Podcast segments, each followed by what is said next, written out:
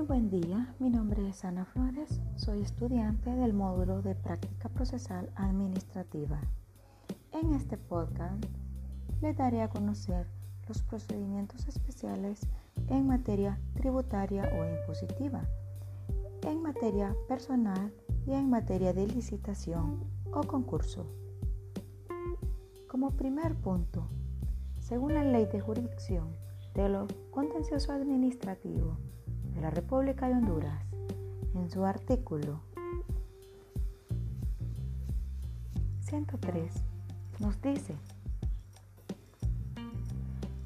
que cuando la acción consistiera en la impugnación de cualquier acto sobre fijación o liquidación de impuestos, contribuciones, tasas, multas y demás rentas o créditos públicos, o definitivamente establecidos en vía administrativa y no fuere la administración la que demanda contra su propio acto, el procedimiento se ajustará a lo dispuesto en esta sección.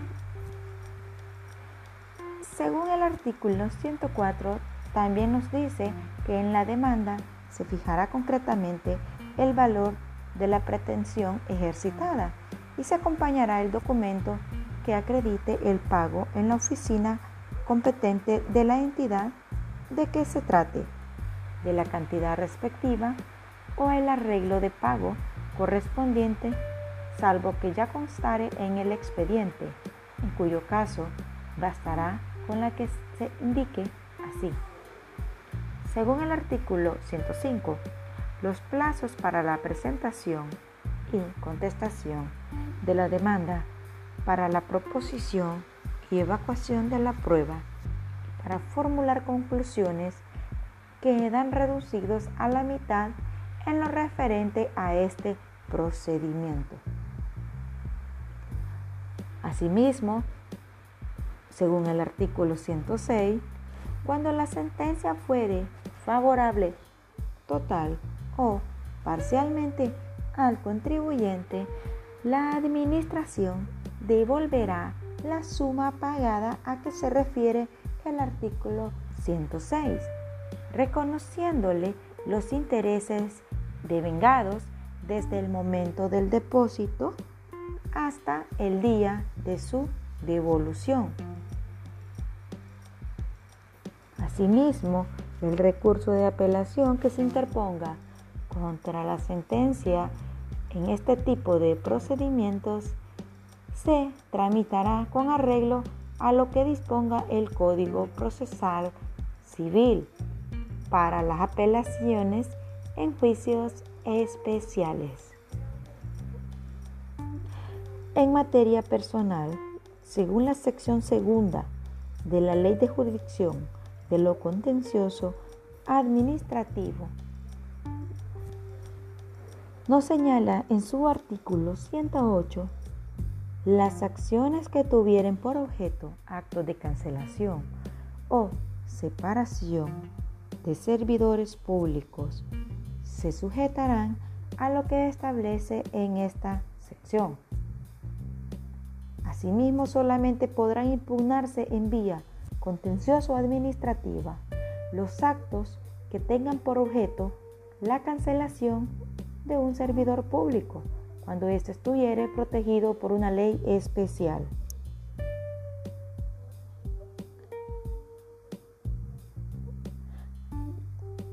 Asimismo, podrán impugnarse por esta vía los actos de cancelación o separación de aquellos servidores públicos que hayan sido nombrados para periodos determinados, cuando aquel acto hubiere producido antes del vencimiento del periodo respectivo. Según el artículo 110 de la sección segunda en materia personal, también señala que las acciones contra estos actos se interpondrán sin recurso previo de reposición. Según el artículo 111, serán aplicables a este procedimiento el artículo 105 de la sección anterior. Y según el artículo 112 todas las sentencias que se dicten en esta materia, anulando el acto impugnado, dispondrá la restitución del demandante en su cargo y el pago de los sueldos que se correspondan a partir de la fecha de la cancelación o separación, si lo pidiere en la demanda o bien el pago de la indemnización que corresponda y el de los sueldos a partir de la vigencia del acto de cancelación injusta, si así lo solicitare. Si ya estuviera vencido el periodo para el cual fue nombrado al momento de dictarse la sentencia, en el caso del segundo párrafo del artículo 109, se impondrá la sanción de pago por daños y perjuicios. También las sentencias que dispongan la restitución del demandante decretará también la nulidad del acto por el cual se hubiere designado el sustituto del demandante. Eso señala el artículo 113 de la respectiva ley. Y al sustituto se le tendrá por emplazado con la publicación ordenada en el artículo 50. Según la sección tercera en materia de licitación o concurso de la ley de jurisdicción de lo contencioso administrativo, señala en su artículo 114 las acciones que tengan por objeto la decisión final que recayere en toda licitación o concurso de la administración pública se regirán por lo dispuesto en esta sección. Y según el artículo 115, el plazo para la presentación de la demanda será de cinco días hábiles, contados a partir del siguiente al de la notificación o de la publicación respectiva. Asimismo, el artículo 116 señala, interpuesta la demanda, se dará traslado a la parte demandada para que la conteste en el plazo de cinco días hábiles. Y el artículo 117 nos dice, si fuere procedente la recepción de las pruebas propuestas en la demanda, contestación, se evacuarán en un plazo que en ningún caso podrá exceder de ocho días hábiles.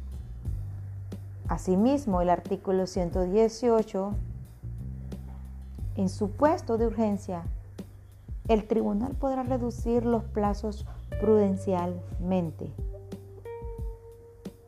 Y según el artículo 119 de la Ley de Jurisdicción de lo Contencioso Administrativo, en su sección tercera, en materia de licitación o concurso, nos dice, contra la sentencia que se dicte en este procedimiento, no se admitirá ningún recurso.